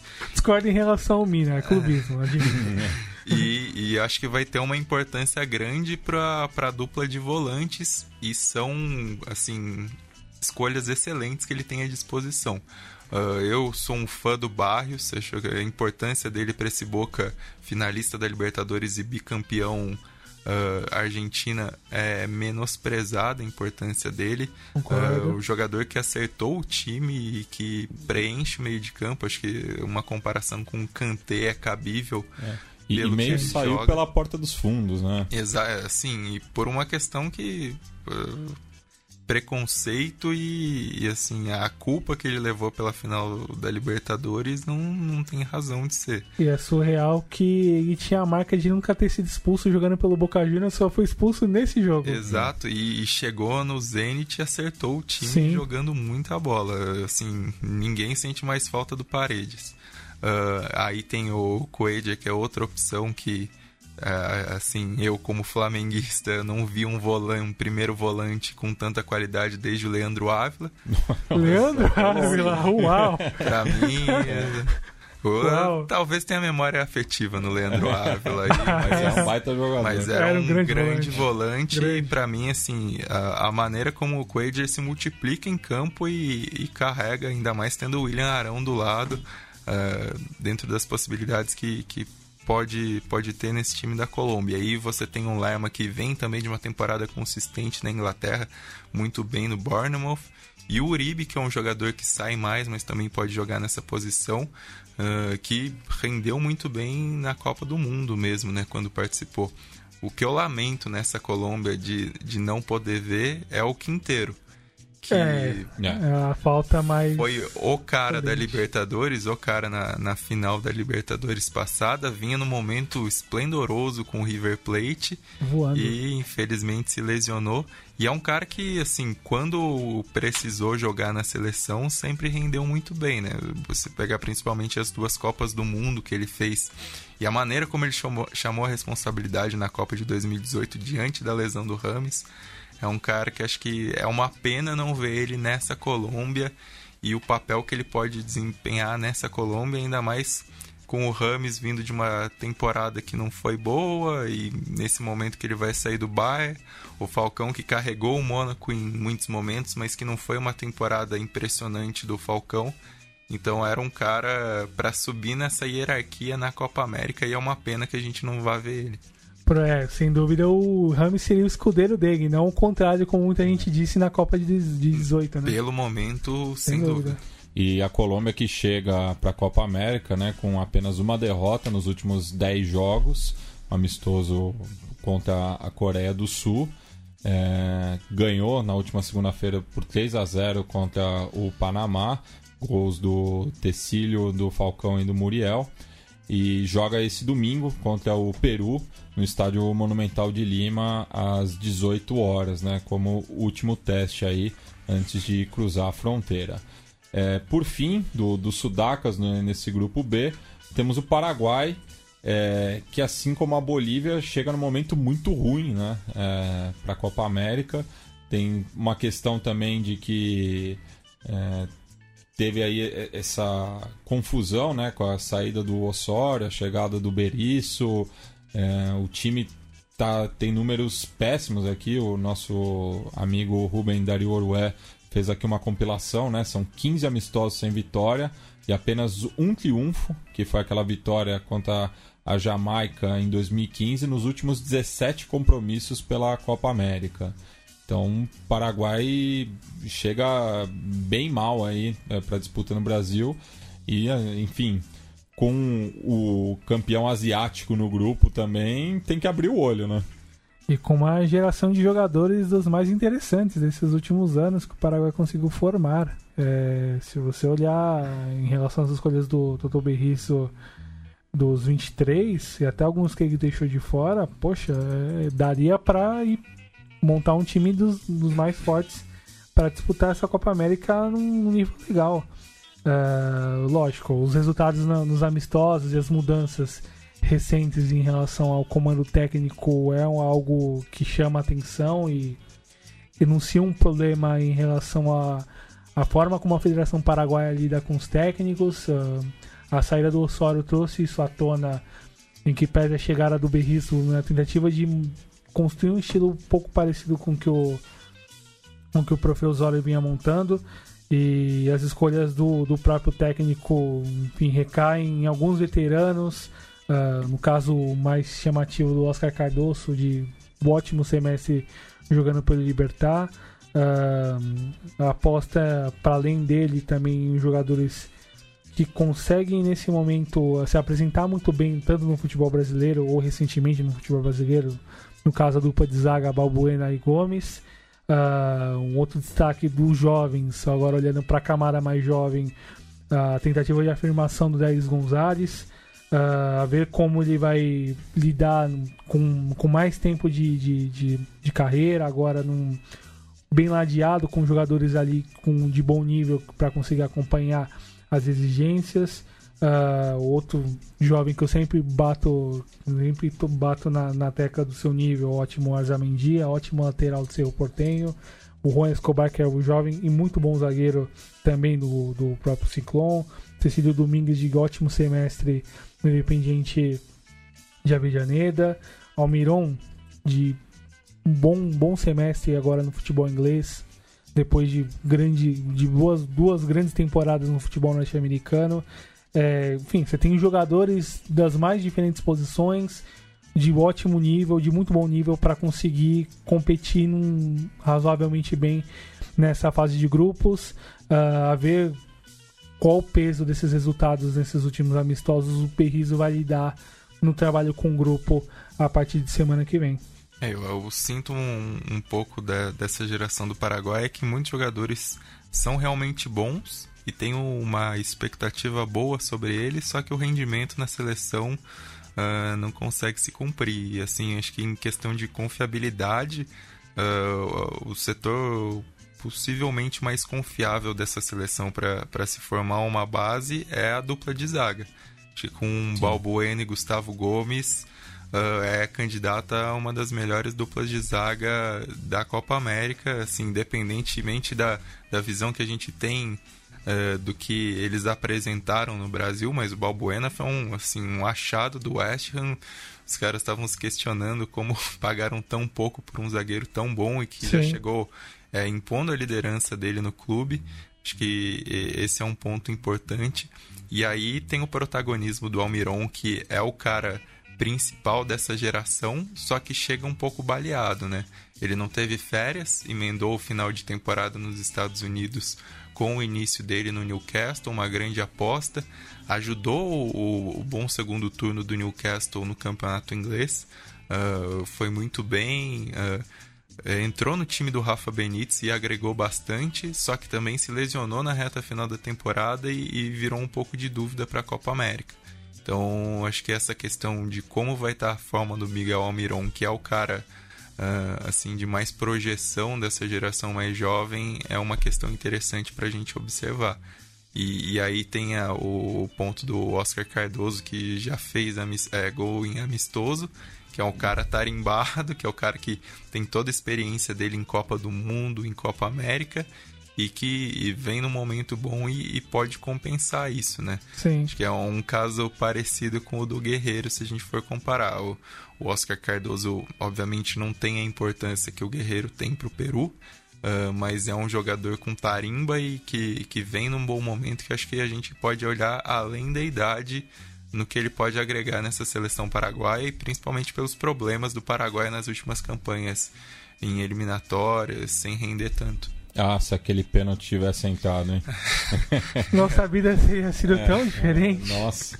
E o, como o Stein citou, né, o Taquara Cardoso fez gol no último amistoso, disputado em Ciudad del Este, aí, já próximo da fronteira né, com, com o Brasil, mas o Paraguai acabou é, sofrendo um empate de Honduras e faz mais um amistoso no próximo domingo no Defensores del Chaco contra a Guatemala. Então pegando aí dois adversários é, do terceiro escalão aí e mesmo assim num, momento muito complicado, né? E um detalhe aqui, né, que é, tem um, um, jogador que fe, esteve entre os relacionados para esse último amistoso, que foi campeão da Série C aqui no Brasil, né? O Brian José Samúdio, mais conhecido como Samu no Brasil, então qualquer coisa chama o Samu. É, ele que atualmente está no, no futebol turco. É, passando só informando, né? Enquanto a gente está gravando, a Argentina abriu 2 a 0 contra a Nicarágua, dois gols de Lionel Messi. É, então, até o final do programa a gente já tem o, o resultado final desse jogo. Passamos agora para o grupo C, que é o mais equilibrado, né? É, tem o atual bicampeão é, no grupo, que não é o cabeça de chave, que no caso é o Uruguai, mas que pinta aí como favorito. Mas vamos começar pelo Chile, né? É, que tem o, o, o, desafio aí né, no seu terceiro treinador diferente nas últimas três edições da competição. Lembrando né, que foi campeão em 2015 jogando em casa com o Sampaoli e na edição do centenário foi campeão com o Pise. Mas o Reinaldo Rueda é, a partir da sua convocação, mostrou que pendeu para um dos lados do grupo que estava rachado, né? Ao não chamar o Cláudio Bravo e o Marcelo Dias, que fez uma temporada excepcional, sendo campeão pelo Racing. E manutenção dos experientes denuncia a escolha a favor do, do grande grupo que comanda fortemente o elenco desde o final da década passada. E é uma escolha que é bastante discutível por parte do Rueda em relação a alguns jogadores e até o momento que, que um desses jogadores vivem. E a que se esperava dele também pensar em renovação, lógico, Chegue não tem tanta oferta para para conseguir renovar e o momento em si das seleções de base em relação à projeção de jovens jogadores não é dos melhores. Tanto é que o Júnior Fernandes volta para a seleção, né? Sim, já com mais de 30 anos, né? Vai e... fazer tinta em outubro. Sim. E, enfim, e fora outras escolhas que ainda são discutíveis por parte do, do, do técnico, o Belcejur que não vem bem na, na Laú do Chile há algum tempo, própria escolha em alguns jogadores ali no meio de campo, própria escolha do Pablo Hernandes, do Tuco Hernandes que não conseguiu fazer um bom semestre jogando para Independiente é um outro exemplo, a aposta ainda influenza lida aposta ainda também no próprio Gonçalo Rara de tantos problemas na Copa América em 2015 no jogo com o Uruguai. Quem lembra a Lu Cavani pode. Lembra melhor do que. É. Lembra muito melhor do que nós, né? Mas, enfim, em relação às outras escolhas dos jogadores, vai passar muito, logicamente, pela capacidade decisiva de Vidal, de Sanches, que tem ainda a dúvida de poder jogar a Copa América, sofreu uma lesão nos últimos amistosos e aí fica a dúvida se poderá jogar ou não. Uh, a prova aposta em jovens que ainda tem chance de dar alguma resposta. O caso do, do Nico Castilho, que voltou para o futebol mexicano, é um exemplo. Manutenção do Vargas no ataque é um jogador ali de peso capaz de ofertar coisas interessantes. O Vargas acho que é o maior caso de jogador de seleção da história. Assim, é, é impressionante. É. O cara veste a camisa vermelha ali, ele se transforma, né? Sim, sim. Que eu digo. Mas foi muito bem essa temporada pelo Tigres, assim. Mas é impressionante a, a diferença do desempenho dele jogando pela seleção do que pelos clubes. Sim, que eu digo... O clube só repetiu, assim, o mais próximo que ele chegou foi na época da Universidade de Chile, que foi com o técnico. E Justamente, é. Que eu, digo, que eu digo torcedores gremistas e napolitanos, né? Uh, mas enfim, para fechar, fica essa, esse, a minha visão um problema em relação a, a fechar demais com os mesmos de sempre. Uh, poderia ter aprofundado mais a renovação. Uh, Sim, o destaque, talvez um dos poucos destaques positivos é o espaço para o goleiro Gabriel Arias, de grande temporada no Racing Clube. Mas fica o, o lado negativo de não, de não levar Marcelo Dias, de não, de repente, aprofundar mais uma renovação aí. De repente, chamamos jogadores que, que enfim, talvez não, não tenham aparecido com muito cartaz a nível internacional. E a ver como ele vai lidar com isso quando pós-Copa América, quando os jogos e a exigência vai aumentar e, e, a idade dos jogadores também naturalmente vai, vai se levar em relação às escolhas que ele fez pensando nesse elenco. É, assim, o caso do Chile é um caso que eu acho preocupante e que o Chile pode ter um cenário difícil nos próximos anos comparável com o do Paraguai, que viu uma geração muito boa sair de cena e, e acabou caindo de nível vertiginosamente para brigar com a Bolívia pela última posição das eliminatórias. O Chile acho que corre esse risco porque você não vê essa renovação e você vê assim a seleção atravancada nesses caras principais. O Vidal ainda fez boas partidas pelo Barcelona e é um cara que acho que pode carregar o time, mas o Alexis Sanches tá sem moral nenhuma para para poder assim ter qualquer confiabilidade. É, o Arangues fez uma boa temporada é. também pelo Leverkusen. O, né? Pulgar, é, o, que... o Pulgar também no Bolonha. É, assim, o, o Arangues eu acho que vai ser um cara importante pelo momento que ele vem no, no Bayer Leverkusen. Tá no foi... auge da forma física também. Sim. É, assim, sem, sem os problemas de lesão e foi exatamente assim, o crescimento que o time teve no segundo turno da Bundesliga conseguindo a classificação para Champions passou muito por ele. Assim, atuações consistentes, uh, atuações dinâmicas, mas com um ataque também de muito talento para ele servir. Assim, ele jogou muita bola no jogo do Leverkusen na temporada, que foi, foi 6 a 1 contra o, o Eintracht Frankfurt. Foi uma uhum. baita exibição do Arangues. Então acho que por isso ele até se credencia um pouco ao protagonismo pelo momento dele. E outro nome que acho que vale uh, prestar atenção é o Maripan, zagueiro, que fez uma boa temporada com o Alavés. Alavés surpreendente no Campeonato Espanhol, ele foi um dos pilares do time. Uh, perdeu um pouco de espaço na reta final por questão de lesão, mas é um cara que, assim, nesse momento em que o, o Chile tateia o que, que vai ser o seu futuro, é um cara que é relativamente jovem, com 25 anos, pode aparecer e pode ser a base dessa defesa no futuro. É, numa possível transição, se olhando pro elenco e até para jogadores que ficaram de fora, ele e o Eric Pulgar são os que mais chamam a atenção nesse momento, né? É. E um detalhe, né, que o último amistoso preparatório foi contra o Haiti, jogado no estádio La Portada de La Serena. É, sempre lembrando né, que o Becejur é filho de haitiano, então tem esse simbolismo também e tem crescido muito a colônia do país caribenho no Chile nos últimos anos. É, passar agora para o Equador, né, que vive um momento muito bom no, com, com os clubes né, nas competições é, continentais. Né, teve dois classificados para as oitavas de final da Libertadores e tem a Universidade Católica fazendo uma campanha surpreendente Eu na. E o contraste com o Chile que não teve É. nenhum, né? Também é. O Chile é o único país que não tem nenhum classificado nas oitavas de final, tanto da Libertadores quanto da, da Sul-Americana. Sim. E a, a própria Universidade Católica que eliminou o Colo-Colo, por exemplo.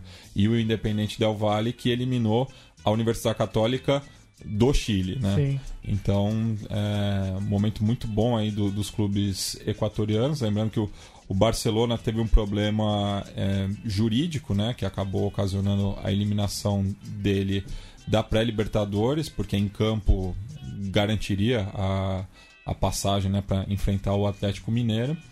É, e tem a volta né, do Bolírio Gomes, que treinou talvez a- a- uma das melhores gerações da, da seleção equatoriana, né?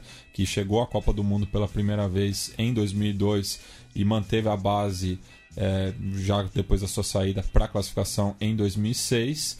E tu pensar aí, né? Qual é a expectativa para essa seleção? Para além do momento dos clubes, a, a aposta em algumas figuras interessantes no meio de campo para frente. É, enfim, olhando, olhando pro, principalmente para esse espaço, ah, tá aqui principalmente pro Renato, o Romário Ibarra, bom volante equatoriano que, que joga hoje no futebol mexicano e um dos jogadores mais interessantes que pintaram com mais regularidade a parte final das eliminatórias da última Copa do Mundo. No espaço para jogadores que vêm em bom momento a nível local, o caso do Carlos Garcês, que vem de boa temporada no Delfim, ah, quem vem acompanhando ali na, equatoriano consegue perceber um, a, própria, a própria capacidade de, de, de buscar jogadores nos clubes menores eles conseguem aparecer muito bem e, e a seleção consegue ainda mais dar mais espaço para esses atletas. Ah, ofensivamente, o Ener Valencia é um jogador ali que importante, que enfim, não conseguiu se afirmar quando foi pro futebol inglês como a gente esperava, mas que no futebol mexicano conseguiu se estabelecer. Ah, aposta no Anders Kaiser, que é um jogador que eu comento bastante de boa temporada na LDU, acho que acaba afirmando um bom momento com a convocação. E para além dele, outros meio-campistas importantes, no caso do Intriago, acho que um outro que chama bastante atenção, que vem de duas boas temporadas na LDU e um jogadores importantes no meio de campo equatoriano. E me chama a atenção a ausência do Brian Angulo, que foi muito bem no- nesse semestre pela Emelec, garantiu muitos pontos para a classificação do, do clube equatoriano na Libertadores e estava sendo cotado ali na lista pra- dos 40 para entrar, mas acabou ficando de fora. E no mais, um- uns boas apostas do, do Gomes pro meio de campo para frente, mas que conta também com bons nomes ali para trás também. O caso mais chamativo do Robert Aboleda, zagueiro de São Paulo. E que com a boa companhia, não sei se o Mina, o Arturo Mina pode ser esse nome, enfim, a passagem dele pelo River não foi das melhores, mas que com um conjunto, com um bom conjunto, pode incomodar bastante e garantir a vaga nessa fase de grupos. Enfim, são dos dois, três melhores convocados nessa fase classificam para as quartas de final. Enfim, tem muitas vagas ainda disponíveis, mas que coletivamente pode ofertar bastante e pode incomodar bastante os favoritos ou o favorito dessa fase do, de grupos do seu grupo, que é o Uruguai. Eu acho que um processo interessante que aconteceu no Equador é como, ah, a partir do momento que eles perceberam que a campanha que tinha começado de maneira excelente nas últimas eliminatórias não ia render mais, ah, eles iniciaram um processo de renovação e de peneirar quem ia continuar na- no, no futuro da equipe. Então, acho Sim. que isso é um ponto importante pensando no Equador. E também tem a questão da geração sub-20 que acho que dá até para semelhar um pouco com a Venezuela, que é um time que está fazendo uma ótima campanha no Mundial, ah, eu colocaria como candidato ao título mesmo, embora esse Mundial Sub-20 não, não permita muitos prognósticos, tá... Bastante, a, bastante aleatório tá até. muito aleatório, assim, eu, igual a classificação da Itália aqui tá totalmente desfalcada e você tem as seleções mais pesadas ficando, ficando pelo, pelo caminho. caminho. Mas o Equador acho que é, é candidato ao título até pelo pelas possibilidades que se abriram pela queda de outros favoritos. É, teremos sim. um campeão inédito, né? É. Sim, sim. E, e aí gostaria de destacar também o, o, papel que o Angel Mena pode ter nesse time, porque é um jogador já tem seus 31 anos, mas é um jogador que sempre se comentou e sempre se esperou e não estourou da maneira como se imaginava, mas que vem de um semestre excelente com o Leão. Sim, é uma pena que o Leão não tenha conquistado o campeonato mexicano, porque Uh, fez um clausura excepcional com futebol ofensivo. Uh, e o, o, Mena era o cara desse time do Leão que jogou ofensivamente, que marcou muitos gols, que deu muitas assistências. Uh, machucou no jogo, no segundo jogo da final contra o Tigres no primeiro tempo e até saiu chorando de campo. Foi uma imagem forte. Acho que na Copa América, se ele tiver 100%, é um cara que pode aparecer bem e pode conduzir esse, esse novo momento do Equador. E aí, até o que a gente comentou do contraste com Casares, uh, talvez a relação dele com o grupo pese muito mais para ser esse talento e esse armador, esse cérebro para o Equador tentar fazer uma campanha digna aí. E acho que quarta de final já estaria de ótimo tamanho para a seleção equatoriana. É, e teve um bom desafio né, no último sábado contra a Venezuela é, que quase saiu derrotado, né? Com um gol do Renner Valência nos acréscimos conseguiu o empate. A equipe ainda estava bastante desfalcada, né? Alguns jogadores não chegaram, então tem mais um teste aí é, até a chegada no Brasil. Enfrenta o México nesse domingo às 20 horas. E passemos agora para o Uruguai, que acabou de derrotar Panamá por 3 a 0 com o Luiz Soares e o Edson Cavani entrando no segundo tempo. O pistoleiro, inclusive, meteu um golaço de falta, é, segundo gol da partida. Mas mesmo sem os seus referentes no ataque, estava construindo boas jogadas ali, né? É, escalado com o Derrascaeta, o Lodeiro, o Maxi Gomes bem de boas temporadas. É, o Lodeiro eu acho que é um, é um, caso parecido com o do William na seleção brasileira, né? Já não é um, uma promessa, é, já teve outras oportunidades, mas foi convocado agora, né? Ele que não, não esteve no, no Mundial ano passado, mas a própria Celeste que teve, né? A, fez a melhor campanha entre os sul-americanos na Rússia. É, manteve a base e, e vem muito forte, né? Eu acho que é um dos favoritos ao título.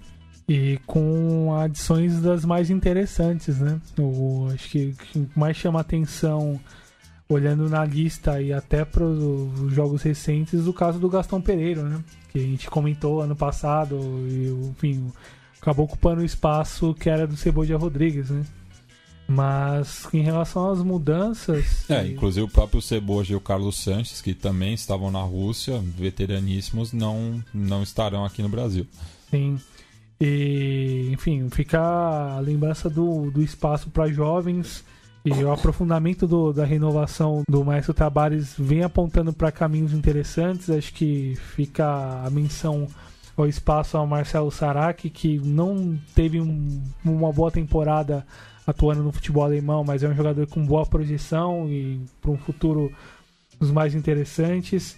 Uh, espaço para o Valverde, uh, chegou a participar da parte final das eliminatórias da Copa com gol na, no jogo contra o Paraguai e acabou ficando de fora da lista final, mas era um jogador que o Tabares tinha em conta e teve mais espaço na temporada e foi chamado.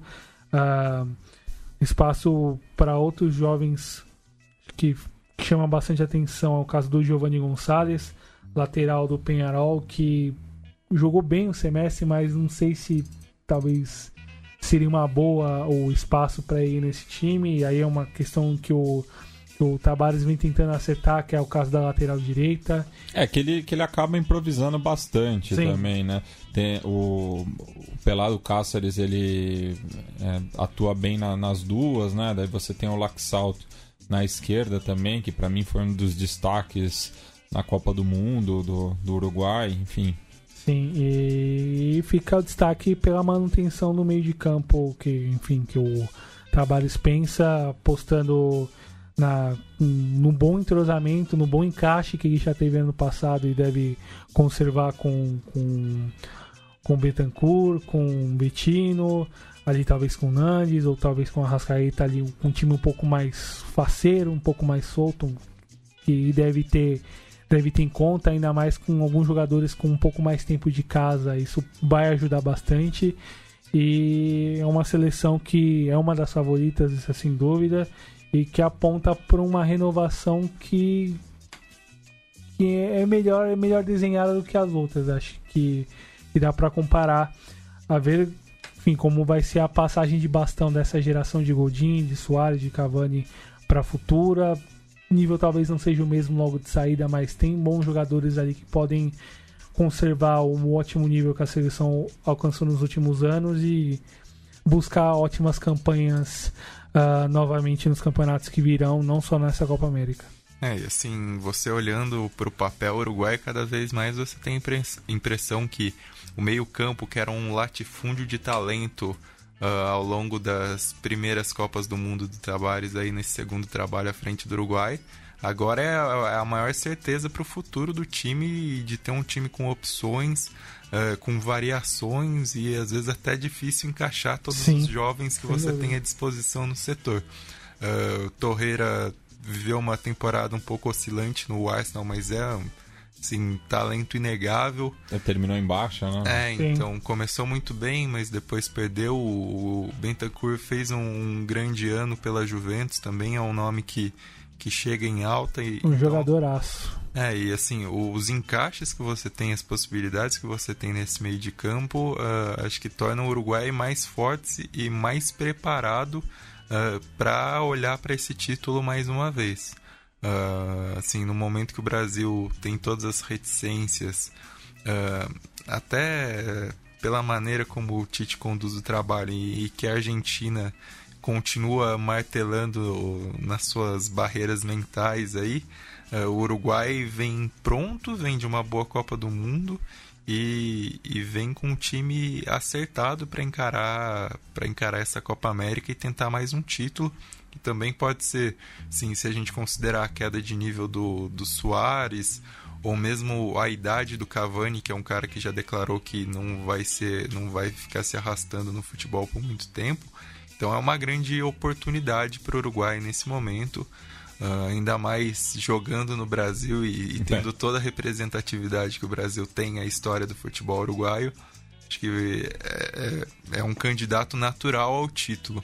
E acho que vale também salientar como o Maxi Gomes pode acrescentar esse ataque, né? Sim. Ainda que Cavani e Luiz Soares sejam intocáveis, uh, a partir do momento que, que precisar de uma adição no setor, o Maxi Gomes já se mostrou mais do que pronto para assumir esse fardo e para ser um, um, herdeiro digno de ambos uh, ao futuro da seleção. E é um jogador que pode ser importante nessa Copa América saindo do banco ou mesmo em qualquer questão, em dois jogadores, Soares e Cavani, que também vêm de uma temporada com seus problemas, suas questões físicas, uh, seus jejuns. Então, acho que o Maxi Gomes é um cara que pode crescer e pode agregar muito nessa Copa América. Inclusive, o ele, é o gol, né? É, inclusive ele que fez o, o, o gol que abriu a contagem hoje no Estádio Centenário. É, e o Uruguai eu acho que chega sem pressão para essa Copa América, né? Da, da, das três grandes, né? É a que vem no, no momento mais tranquilo, né? O Brasil é o anfitrião e os últimos acontecimentos aumentaram ali a, a pressão na Granja Comari. E a Argentina por o conjunto da obra, né? É. O, o único problema no Uruguai é o gol. É. é. o que é há muito tempo. Pois é. E, assim... e, e as, as, próprias opções são as mesmas, né? É. Tá lá o, o, os dois Martins, né? O Campanha e o Silva acompanhando. Pois é, pois é. é. E se você for pensar nessa questão também, o Uruguai, sem sombra de dúvidas, o melhor sul-americano da Copa do Mundo. Uh, e a própria continuidade do Tabares acho que também ajuda a ter esse clima favorável, essa confiança. Não é uma questão, ah, o que, que vai ser do Uruguai sem o Tabares. Não, o Tabares continua, continua tendo o grupo na mão, não é um grupo assim, exatamente renovado porque ele trabalha no escopo que ele tem, mas é um grupo que cada vez mais se mostra com um futuro para uma outra direção com esses elementos que ele agregou desde as eliminatórias, principalmente no meio-campo, ou mesmo o Jimenez, que já é um cara mais antigo na seleção, mas que vai ser um condutor desse, desse futuro do Uruguai pós-Tabares, que a Copa América ainda pode ser o último brilho ao treinador. E num nível muito alto ainda, né? Que é mais interessante de conseguir fechar num nível alto, certamente, mas apontar um caminho para se manter nesse nível alto com outros jogadores numa outra condição. Bueno, e falando do, dos convidados, né, do, dos dois asiáticos, inclusive fizeram a final da, da Copa Asiática, o que eles podem agregar para essa Copa América? Queria que o Stein começasse, até porque passou recentemente, tanto pelo Catar quanto pelo Japão. As pessoas estavam falando na rua, a Copa América é obrigação. Não, eu tenho entendido. Embora no, no aeroporto do Catar, que não saí do aeroporto, mas tinha referências à seleção campeã, o que assim, já é muito se você pensar que é um aeroporto que só tem loja de PSG e Bayern de Munique, esse tipo de coisa. Mas uh, o, o Qatar é uma seleção surpreendente, assim, se você pegar o desempenho na Copa da Ásia, porque é um time que deixava muitas dúvidas, até por campanhas recentes e eliminatórias, e, e teve um bom trabalho, né? O treinador Félix Sanches, que é um treinador que chegou ao país para trabalhar com jovens e evoluiu com toda a geração que, que faz parte da seleção principal. Então acho que é, um, é uma caminhada longa do, do Qatar Uh, não fez um bom amistoso contra o Brasil, mas assim, era um, um, amistoso e eu acho que pode tratar a Copa América como um teste interessante com uma Copa de, de 2022 que eles vão sediar e, e acho que vai ser um, um teste para essa geração para experimentar outros tipos de futebol além do, do que eles já encontraram na Copa da Ásia, né? Então vai ser um, um bom ponto.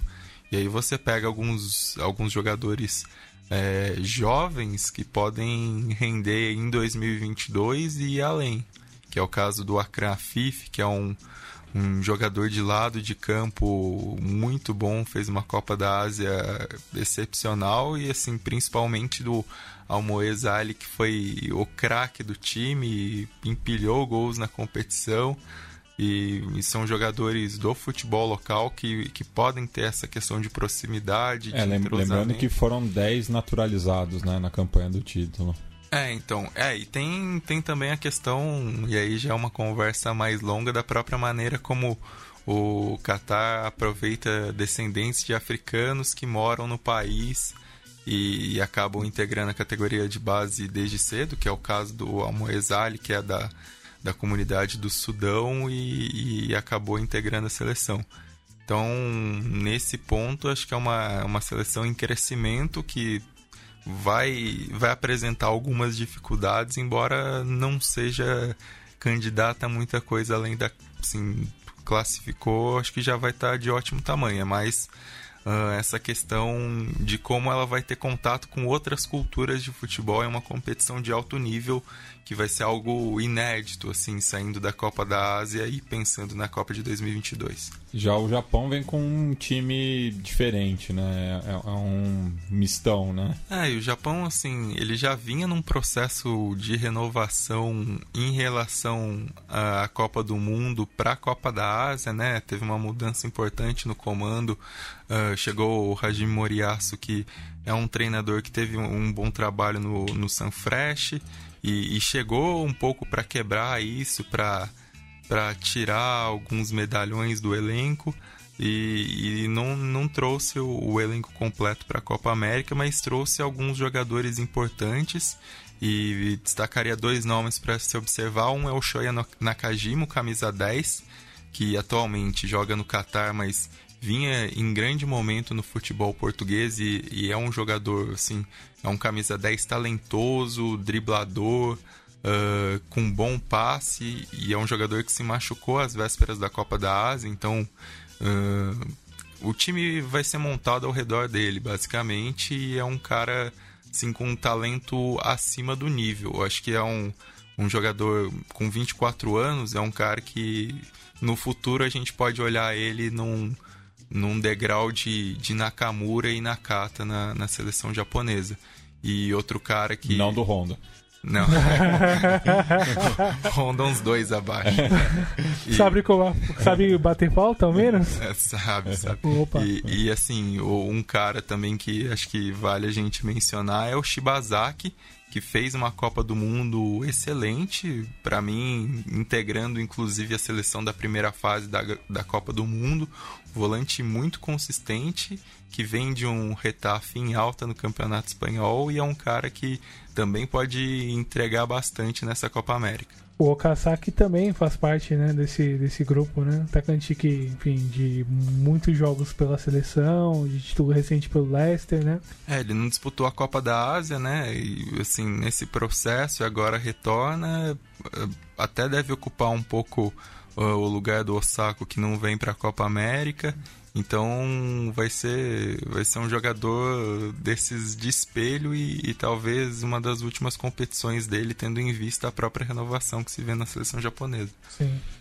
E só trazendo a polêmica também, né? A Copa América do ano que vem, que ainda tem várias incógnitas relacionadas, mas já se confirmou que além do Qatar, que está ganhando aí corpo, né, justamente para sediar o maior evento do futebol mundial. Vai ter também a Austrália, né? Essa outra representante asiática e aspas aspas, né?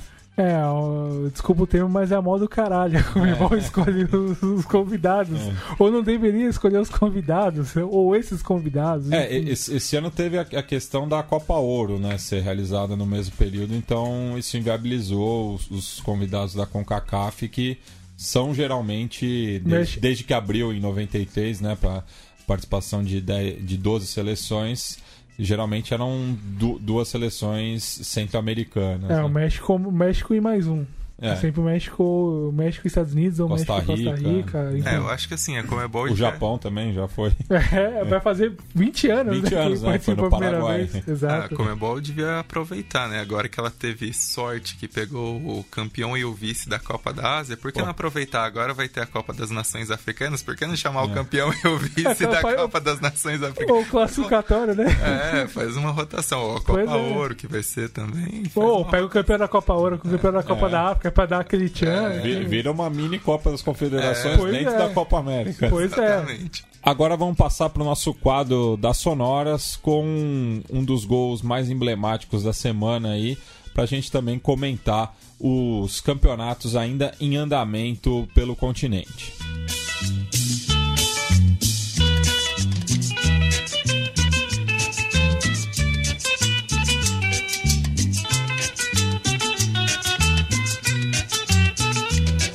Ahí lo tiene Marabona, lo marcan dos, pisa la pelota Marabona, arranca por la derecha el genio del fútbol mundial. Y deja el tercero tocar para Borruchaga siempre Marabona, genio, genio, genio,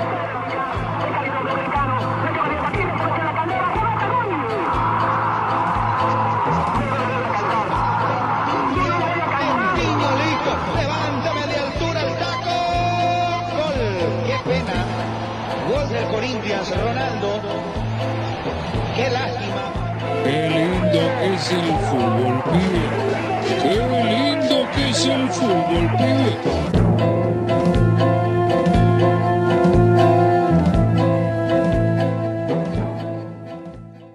Rojas hasta la línea final. Pase, segundo palo, cabezazo, gol. ¡Gol!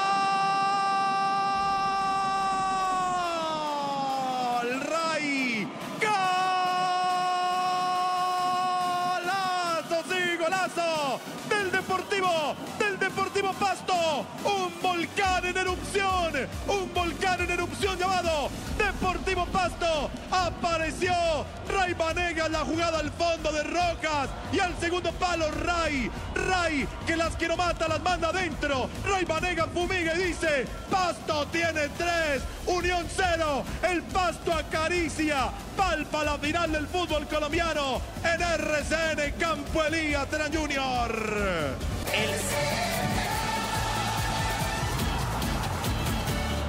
Tercer gol del conjunto del Deportivo Pasto se grita también en la tabla de reclasificación, porque con esta anotación el Deportivo Pasto está empatando en gol diferencia al Deportes Tolima. Hay novedad en Bogotá. Atención, novedad en Bogotá. Atención, Juanes, ¿qué pasó en Bogotá? Bueno, Doug, ouvimos aí o terceiro gol do Deportivo Pasto em vitória sobre a União Madalena é, pela última rodada do quadrangular semifinal, é, de um dos quadrangulares semifinais da Liga Águila é, da Colômbia. É, gol esse que devolveu né, a equipe do interior do país à final né, do campeonato local. Pois é, de volta a uma final nacional. Uh, grande recuperação, grande temporada do Pasto, principalmente no, no, nessa fase do, do, de fase semifinal de quadrangular, deixou de fora o Milionários, que era o favorito, e teve muitas chances do Milionários para conseguir ratificar a vaga. Talvez tenha faltado o Wilker Farinhas, que não pôde jogar o jogo decisivo a sexta rodada. E vai enfrentar o Junior, uh, que vem de uma remontagem, em um processo de remontagem que agora, no, novamente na mão do Julio Começanha, que tem a chance de dar essa volta no, no seu clube de coração em ganhar mais um título. Mas o contexto que foi a temporada, acho que não dá para afirmar diferente em relação ao favoritismo do Pasto e que faz o jogo de volta, o segundo jogo, na quarta-feira que vem, com o mandante e enfim, vai ser uma grande festa na tua cancha e com grande chance de sair campeão. É, inclusive tá uma polêmica aí, né, na, do Julio Comensânia reclamando, né, do, do jogo ser realizado no estádio departamental Libertar, lá em San Juan de Pasto. Pois é, e aí, enfim, é, condição de, de, de, tabela e é natural por conta da campanha que o Pasto fez acumulado durante todo o campeonato, né? Cruzando a fronteira, a gente passa para a Venezuela, onde estão definidos os semifinalistas também do Apertura. Lembrando que no caso venezuelano, né, o... esse campeonato não tem valor de título, né, só classifica um dos finalistas é, para decisão no final do ano. Pois é, Mati. E não teremos clássico, mas os jogos diante de times que estão buscando espaço e grande, e grande cartaz a nível nacional e a nível internacional, né? Uh, no domingo teremos a primeira perna das semifinais entre Zulia e Mineiros de Guadiana. Uh, no mesmo dia, porém mais tarde, joga Estudiantes de Mérida e Carabobo. Uh, enfim, quatro times, os, do, os quatro times Uh, nenhum foi campeão nacional, ganhando um título nacional sem ser apertura clausura.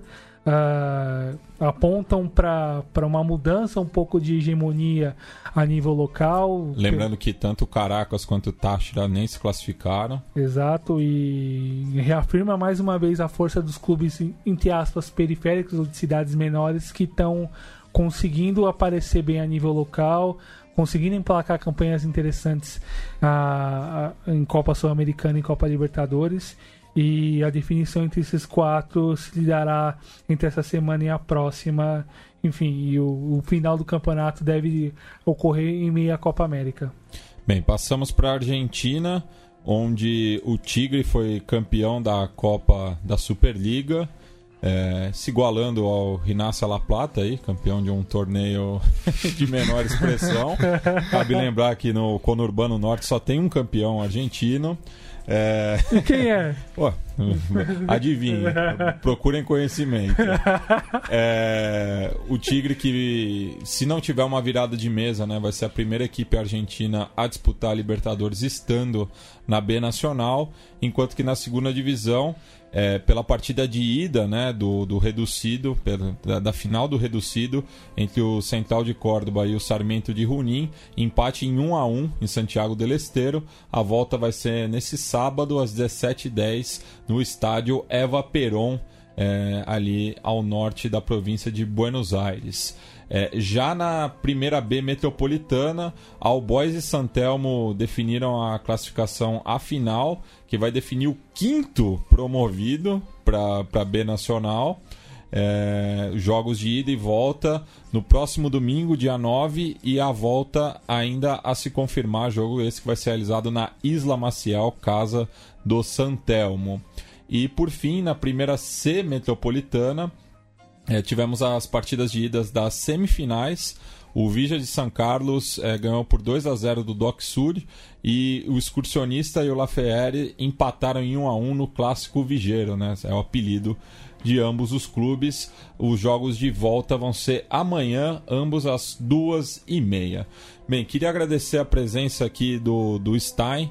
É, mais uma vez colaborando com o Conexão Sudaca e com a Central 3 e deixo espaço para você fazer as considerações finais. Foi eu que agradeço o convite, a oportunidade e só destacar o Tigre, que é um time que Sim, foi rebaixado, mas vem um bom momento. É, rebaixado por conta do Promed é, também, né? É, mas assim, desde que o Gorosito chegou, foi um time que conseguiu uma boa sequência de resultados com futebol ofensivo, né? Acho que vale destacar isso, embora assim, o enredo uh, desse título da, da Copa da Superliga uh, contribua por ter viradas históricas, por ter o gol no finzinho contra o Tigre, por ter os trocentos gols perdidos pelo Benedetto na final. Então, acho que é uma assim, falar do, do, peso também desse título é, é, um negócio bastante bacana. Não, e muita gente lá no, no estádio Mário Kempis, é, em Córdoba, né? É um excelente público, né? Para um, uma primeira edição de um, de um torneio aí que não se sabe também qual, qual que vai ser o futuro, mas evidentemente né, que o, o, era o Tigre que estava jogando por algo ali, né? Porque o, o Boca já no final de uma temporada para ser esquecida, é, já classificado para Libertadores, então não tinha nem essa, esse gostinho né, em, em, disputa. Mas é interessante né, esse, esse tipo de, de formato aí. Acho que é um, é um, um campeonato que pode ser tratado com mais carinho é, para as próximas temporadas do que apenas é, ocupar o, os times que já terminaram a temporada. É, mas vindo da AFA vai virar aquele famoso ah, preenche calendário, né? É. Enfim, Doug, considerações finais? Dali Matis, que bom poder voltar mais uma vez. Uh, e ainda mais poder conhecer o Leandro, um dos caras que melhor escreve sobre futebol, sem dúvida, a gente estava conversando aqui antes do, do programa, pô, grandes textos no, no Trivela, não só dos obituários. Ah, eu já, já, já falei no ar, que é o maior obituarista do futebol brasileiro.